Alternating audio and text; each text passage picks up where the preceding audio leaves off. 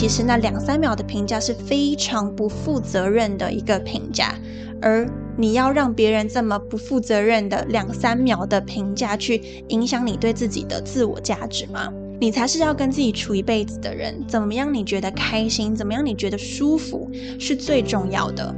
当你今天看着镜子里的自己，你觉得开心的时候，那才是有意义的。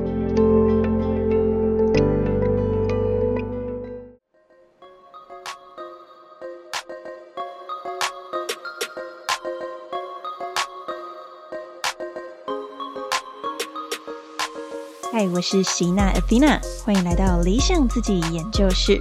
在理想自己研究室，我会和你聊聊如何探索自己的潜能，并从设计人生以及生活优化的角度，帮助你实践理想生活。准备好过上你的理想生活了吗？和我一起听下去吧。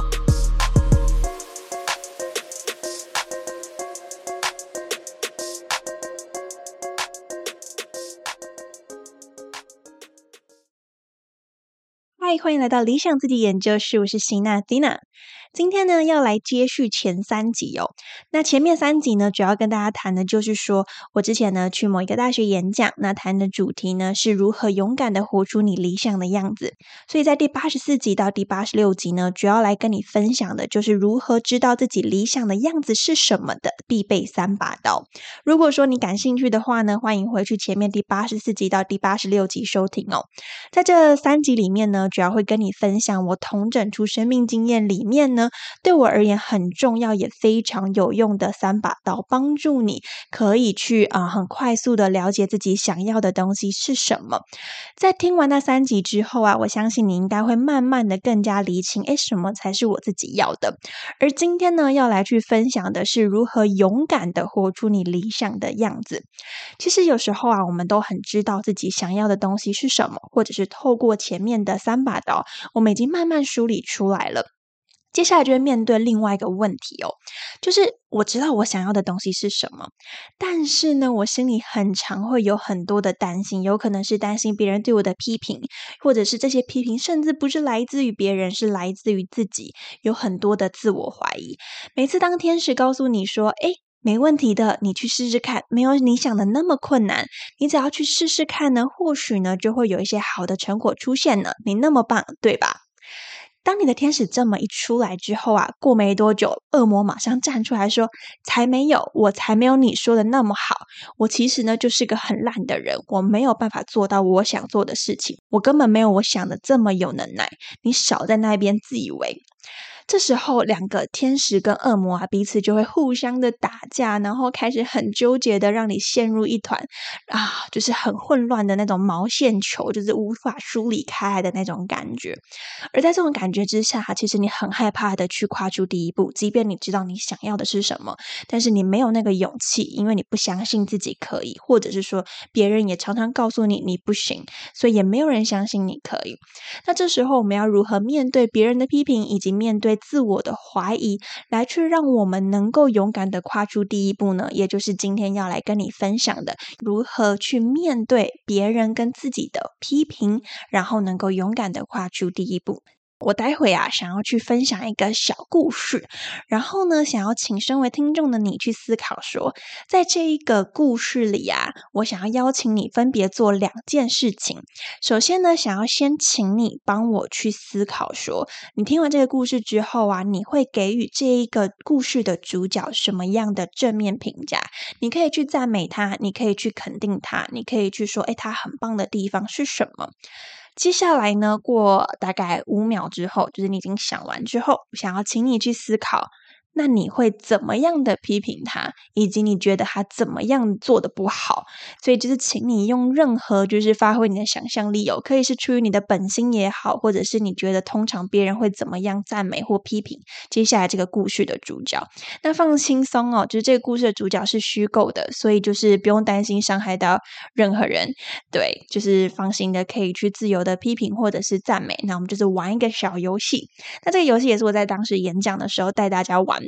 然后非常好玩，也是整场里面大家最喜欢的一个环节，所以待会呢，想要请大家可以去尝试的思考看看。好，那现在应该知道你的任务是什么了吧？知道之后呢，我们接下来来分享这个故事。这个人呢，他叫小娜娜。好，小娜娜呢，她刚升上大一。他呢逛了一圈社团博览会，就大学的时候啊，有好多的摊位会去介绍说，哎，什么社团什么社团，然后有学术性的，有娱乐性的，然后还有运动型的等等。那小娜娜逛了一圈社团博览会后啊，发现，哎。怎么没有自己感兴趣的社团呢？好像都没有特别喜欢的。但是看看身旁的朋友啊，诶，好像都有找到感兴趣的社团，但自己似乎就是没有这方面的想法，或是刚好有共鸣的一个啊社团。因此啊，他就决定，那不然这样好了，我要来去打工，因为就觉得说啊，打工可能有所学习，然后甚至还可以赚一点钱。反正我也没有想要参加的社团嘛。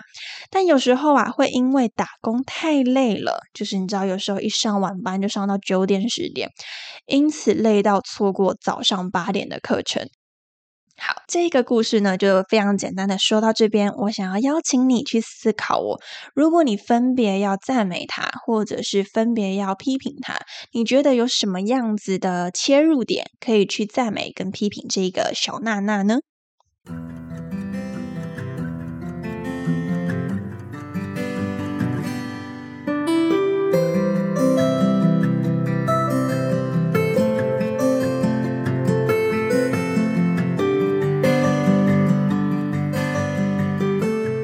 思考完之后呢，哎，你的任务已经结束了。那我想要请你记一下你刚刚所想的，无论是赞美他的正面词汇也好，或者是批评他的负面词汇也好，那请你可以记在心里。接着呢，可以暂时把刚刚就是你在啊评论这个人的那个身份给卸下来哟。然后我想要来跟你分享，在那一次演讲里面呢。主要大家提到的正面跟负面的评价有哪些？也当做给你的参考。那在那一次演讲里面呢，提到正面的人呢，就说：“诶，这个小娜娜有尝试接触不同事物的精神很好。再来啊，就是很懂得取舍，很累的时候并没有逼自己去上课，很棒。再来呢，是尝试了解过各个社团，也了解到自己的兴趣其实不在这里。还有人说呢，没有勉强自己去一个没有很有兴趣的社团，而是择其所爱，很有行动力。”接下来呢，我们来听听反面的。反面的同学说：“哎，课没有办法赶上，就不要去打工，有能力再说。学生的本分就是读书，因为打工错过上课时间，根本就是本末倒置。怎么可以因为打工而抛弃学业？为了打工落下学业，根本是本末倒置。” OK，所以我们其实这样子快速听完啊，当时同学们的一个就是评价。那那时候其实我是请大家做匿名的评价，然后其实也不一定要带入自己本人的想法，所以我主要就是一个小游戏跟大家分享。那在听完这些正负面评价，无论你刚刚自己心里想到哪些，接下来我想要邀请你站在一个第三人的角度来看这件事情，来看小娜娜，来看赞美她的人，来看批评她的人。接着再回到你身上，我想要透过这一个小活动来告诉你说，接下来你的人生呢，无论遇到任何认为觉得很棒的事情、不对的事情、兴奋的事情、无聊的事情，当你去做的时候呢，你会被赞美，你也会被否定，你会被肯定，你也会被批评。我们很常会觉得说，我要做一个最正确、被所有人最支持的一个选项，然后我们不想要被任何一个人批评。但事实是什么呢？事实是每一件事情都像是一个双面刃一样，它可以被赞美，也可以被批评，因为它一定会有好的地方，也会有不好的地方，全然看你用什么样的角度去切。所以这个时候啊。当我们今天可能期待说不要有任何一个批评发生在我身上的时候，基本上它是不可能发生的，只是有人家有没有告诉你而已。所以说，在每一件事情既然都会遭受到批评的时候，那我怎么样回到对我而言重视的事情，这是最重要的。但究竟什么对你而言是最重要的事情，可以去收听第八十五集，在那一集里面有带你去厘清说什么对你而言是最重要的。我有教一个很有用的方法。那回到我们在谈批评这件事哦，其实你接下来做的每一件事都能够被正负面评价，所以在这样子的一个情况下，我们其实与其去期待没有批评，不如呢，就是我们反求诸己，与其我们希望别人改变，我们不如先改变自己。好，人家说为什么别人不用改变，为什么一定就要改变自己？其实那是一个最有效率的方式，以及就是你真的能够快速突破自己的方式。就别人有别人的课题，别人改不改，就是他自己要学着长大。那我们自己也是对我们自己人生负责，我们也学着长大。所以我们在面对批评的时候啊，我们其实是要回到自己身上去思考，说我们怎么样面对他人的否定跟批。这时候我会看两个角度。首先，第一个是怎么看他人；第二个呢是怎么看自己。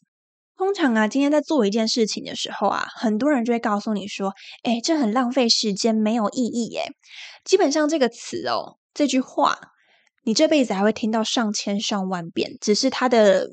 形态语句形态可能会变，但言下之意大概就是这很浪费时间，这个没有意义哦，你不要做这个哦，这个不赚钱哦，那个不怎样，那个不怎样，反正你这样子同样的话，你会听到上千上万遍，就是你这个辈子基本上都会是这样子。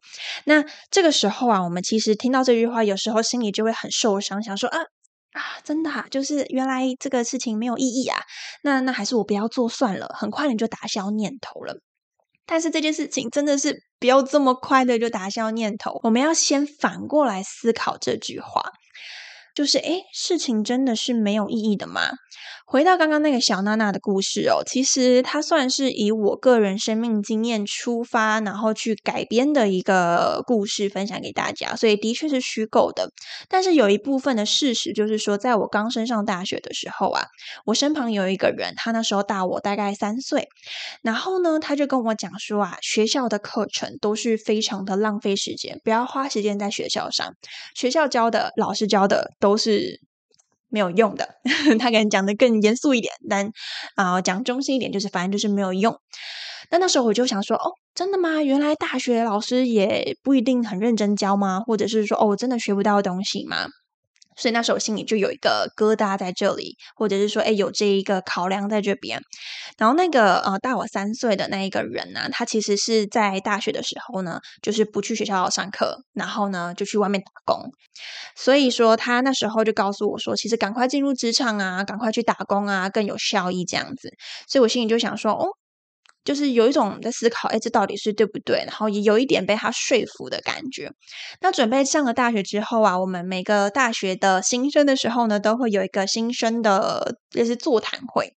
那那时候呢，有一个讲座是专门给父母们听的，然后我的父母就去听。那他们听完之后呢，就回来找我啊。我的父母就跟我说：“哎，你们那个老师啊，就跟我们说，就是呢，上大学的时候啊，不要让自己的小孩去打工，而是要好好善用学校的资源，然后留在学校，然后去增加自己社团的实力，然后不要花时间在打工上面。”我当下听到的时候，就有一种，嗯，我就想说，OK，一边说你要去打工，一边告诉你你不要去打工，所以哪一个才是对的？我当下就是不解。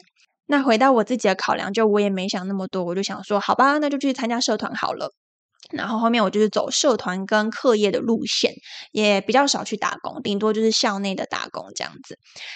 那过了一阵子呢，大学毕业之后，我回过头去看当年的那一个矛盾呢，你觉得哪一方说的是正确的呢？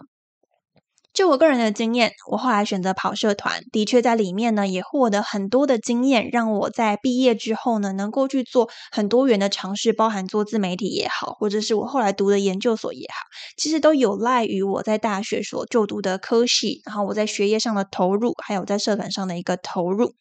这听起来，哎，好像那个老师说的是对的哈，就好像哎，走学校的社团，好像是真的能够帮助我比较多。那反过来看，那一个大我三岁的哥哥，也就是说，他认为打工更重要的那一个哥哥呢？那他现在呢，就是因为他长期耕耘打工这个领域嘛，所以他已经做了好几年了。到后面，他已经慢慢的往上升迁，甚至已经到一个管理职的位置，而且他所赚的钱是足以养他自己，同时还能养他父母。而这件事情是我还没有办法办到的。所以说，到底谁对谁错？你会发现。没有对错，最核心还是回到于什么对你而言是更重要的，以及我依照我重要的事情呢，去好好的栽入，好好的投入，这才是关键点。这两个东西的对错其实是个假议题哦，真正东西重要的是回到对你内心而言，什么才是你想追求的。当你确定你想要追求的东西，你要付出很充足的努力，那这个东西它才有发挥的一个价值。如果你没有去锚定，然后也没有去投入，那今天你选择了一个大众认为听起来对的选项，也不会有太好的效果。所以说，最后啊，我们回到啊刚刚所讲的，当别人告诉你说这很浪费时间、没有意义的时候，我们要怎么去突破这句话呢？我们要怎么在别人一丢这句话出来的时候，我们不会被他干扰，不会觉得说啊，我好像马上就要放弃我所想的东西，而是我可以好好梳理我的思绪，然后做一个对我而言有意义的判断呢？有三个步骤哦。首先，第一个步骤是我觉得对我而言超好用的。当以后人家告诉你这很浪费时间的时候，请你帮我在这句话中间加四个字，叫做“这对我来说很浪费时间，没有意义耶”。再一次哦，请帮我加上“这对我来说很浪费时间，没有意义耶”。为什么要加上这四个字呢？因为当今天人家在批评我们的时候啊，我们很容易觉得他是针对我。但是当今天他跟我说：“诶，做某件事情，举例来讲，跑社团没有意义。”好了，这个只能是对他来说没有意义，不等于对我来说没有意义。所以当别人每次在讲这句话的时候，你自动把这四个字放进去，就是哦，这对他来说没有意义的时候，你才能够做一个理性的切割，就是。他认为没有意义是他的事，我认为有没有意义是我的事。你要先去做一个这样子的切割，你才不会容易把他的一个生命经验直接套到到你身上。所以呢，这个四个字很好用，去做一个清楚的切割之后，接下来第二步，你要去思考的是：诶，他这么说的原因是什么？他之所以认为浪费时间跟没有意义的原因是什么呢？我总共归纳出三个原因哦，你可以去以后套用看看。首先，第一个呢，你们要的不一样。如果今天对他来说呢，诶，可能钱更重要，他现在有急迫的就是钱的需求。那这时候他说，诶，社团没有意义，合不合理？有可能合理的，因为社团常常你。不止没赚钱，你还要倒贴钱。那对于一个经济需求很重要的人来说，他是不是对于他而言钱更有意义、更重要呢？而对他来说，诶，你参加社团，他可能不能理解你。那这有可能就只是你们要的不同。或许对你来说，现在你更看重的是一个社团的经验、学习的经验，是对你来说，即便牺牲一点钱、牺牲点时间，甚至牺牲点健康，你都觉得在所不惜的。当所以，当你们两个要的不一样的时候，本本来就没有办法把这两个东西相提并论，所以第一个可能你们要的不一样，再第二个，他的能力超前。当见他说这个事情没有意义的时候，很有可能是因为他的能力本身就已经超前了，他可能已经学得更深入了，所以对他来说，这种小菜一碟、很简单的东西，他可能会觉得啊，干嘛花时间在这方面的学习？那这个时候你就要去思考了：你们两个的立基点一样吗？你们两个的学习的状态一样吗？如果不一样，那接下来同等的。对他来说没有意义的东西，可能对你而言是有意义的。再来第三个，他没投入。这个是我后面开始当一些社团干部的时候，或者是开始年纪越来越增长往下看的时候啊，观察到的。有的时候有一个人呢，他告诉你说这个东西没有意义的时候，很有可能是他自己也没有很认真的投入，他就只是自己蜻蜓点水、浑水摸鱼，然后在这边说哦，这个东西没有收获啦。但重点是他可能自己都没有投入，而如果今天他因为没有投入，就告诉你说这件事情没有意义的时候，那他的理由，他的一个论点值得参考吗？不值得，所以说这三个理由呢，就是分享给你，然后你可以去思考，诶，他这么说的可能原因是什么？那当我们知道原因是什么，而且我可以跟自己做一个切割的时候，嗯，比较不容易走心。所以第一个，你们要的不一样；第二个，他的能力超前；第三个，他没投入。那当然可能还有其他很多的原因，只要你能够梳理出一个原因，然后这个原因跟你的生命经验不一定很契合的时候，你就可以暂时把他的话放一边。再来最后一个呢，如果今天前面那两个你以后都忘记，最后这个你一定要记得。第三步就是反思自己，请你去思考说，你现在正在做的这件事情呢，对你而言有意义的地方是什么？对你而言有意义的地方是什么？今天就像我说的，前面忘记都无妨。只要你在这一个问题下面呢，你能够回答出一个你真的发自内心认同的意义，你不是因为别人的期待，你不是因为怕被别人批评，你不是因为呢因此可以获得一些奖励或是金钱，或者是说那些可能对你而言无关紧要的东西，你是真的发自内心是，我真的好喜欢这件事，我真的觉得很值得。我真的觉得我人生有它非常有意义，我没有后悔来走这一遭的人生。如果你有类似这样子的感觉，不一定要到那么强烈啊，但就是呢，只要有一点点这样子的感觉，然后你甚至讲得出对你而言有意义的理由是什么，那它就是有意义的。意义这两个字是人赋予的。所以今天别人告诉你没有意义的时候，不等于那件事情是没有意义的，只是它并没有赋予这件事情意义，而你可以选择赋予眼前这件事情意义。就举随便一个例子，就举照顾。啊，流浪动物好了。有些人的态度就是觉得，哦，那有什么好照顾的？反正他们自己就会好好生活了。我们为什么要特别的去照顾他们呢？或者是觉得，哎，流浪动物其实也没那么可爱之类，这是有人的想法。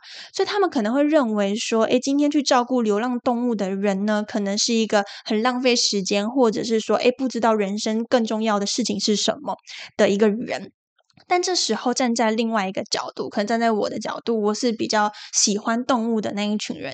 对，那这时候对我而言，照顾流浪动物是很有意义的。我会觉得啊，我的我的生活是很满足的，而且我也喜欢帮助他们的感觉。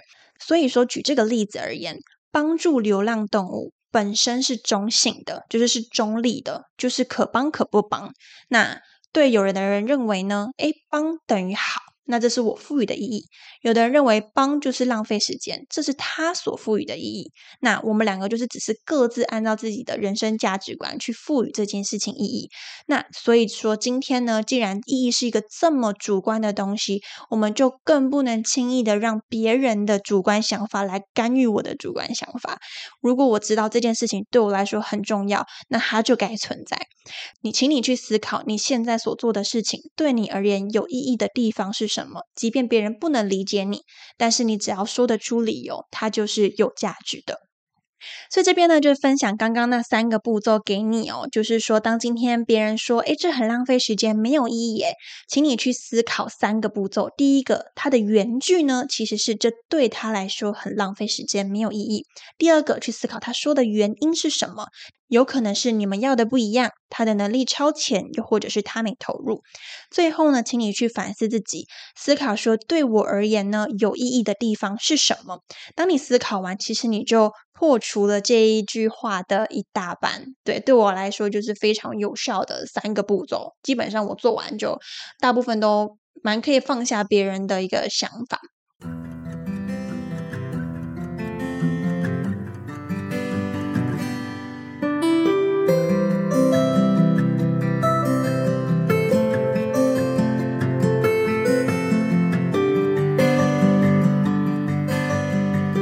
接下来呢，则是回过头来看怎么看自己。这边想跟你分享一个故事，在两三年前的时候呢，我认识一个网美朋友，然后她就是非常的漂亮，也很会打扮，然后就是在 IG 上面真的就是一个大正妹，我就觉得哦，好荣幸啊，跟美女一起认识这样，就是美女就是女生也喜欢嘛。那这个我的网美朋友呢，就是其实我我跟她的关系还蛮好的，就是还蛮聊得来。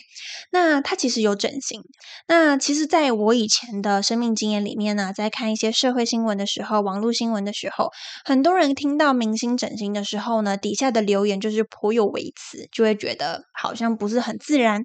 那我就久而久之有一点被这样子潜移默化的影响。那后来直到我认识了他，就是帮助我大改观。我有次就问他说：“哎，你会不会在意别人怎么样评价你？就是选择去整形这件事情，他就告诉了我一句话，我就是至今记忆到现在。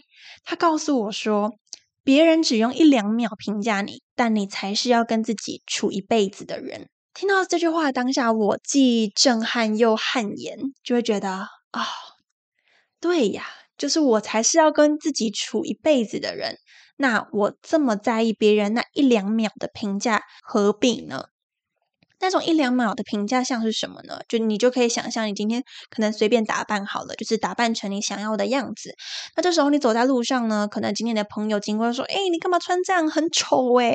哎，你会不会搭东西呀？就是你会不会搭衣服啊？你这样子能看吗？”就是这种很无心的批评，有时候一不自觉就会伤害到人。就是可能有时候讲的人就是那一两秒。但是听的人有时候会记一辈子，他可能会觉得，那我再也不要这样传了，或者是啊，原来我就是一个怎么打扮都不好看的人。当今天这两三秒的评价，有可能会造成一个人一辈子的阴影。那当然，今天如果我们今天是讲的人，我们自己要去留意，留点口德。那如果今天是听的人，也是想要反过来跟你分享，就是说，今天别人的评价，其实那两三秒的评价是非常不负责任的一个评价。而你要让别人这么不负责任的两三秒的评价，去影响你对自己的自我价值吗？你才是要跟自己处一辈子的人，怎么样？你觉得开心？怎么样？你觉得舒服是最重要的。那当你今天看着镜子里的自己，你觉得开心的时候，那才是有意义的。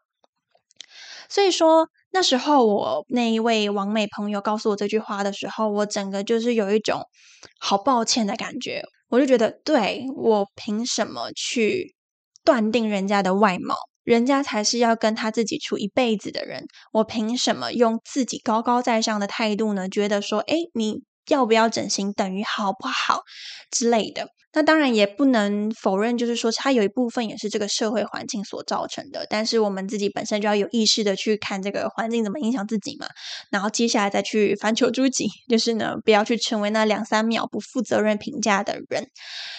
所以在那一句话下来之后啊，我其实就有一种顿悟的感觉。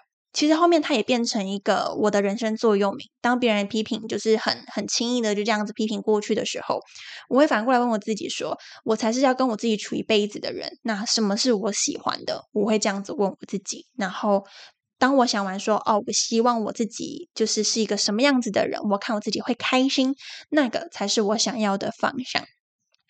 后面的因缘机会啊，很巧很巧，大概过了两三天，就是那个我跟王美朋友聊完之后，过了两三天，我有位朋友就打电话过来，他就说，嗯，他就有点难以启齿，他就说我好，我我想要整形，你怎么看？那当下我觉得就是有一种，哎，这是宇宙的力量嘛，就是刚好所有东西都发生在一起了，刚好也是因为听完王美朋友的那一句话，我就问他两个问题，第一。你是为了别人做，还是为了你自己做？他说自己。那再来第二个问题，你目前预想为了自己做完这一个手术之后，你开心吗？他说，我觉得我会开心。我说好，那我支持你。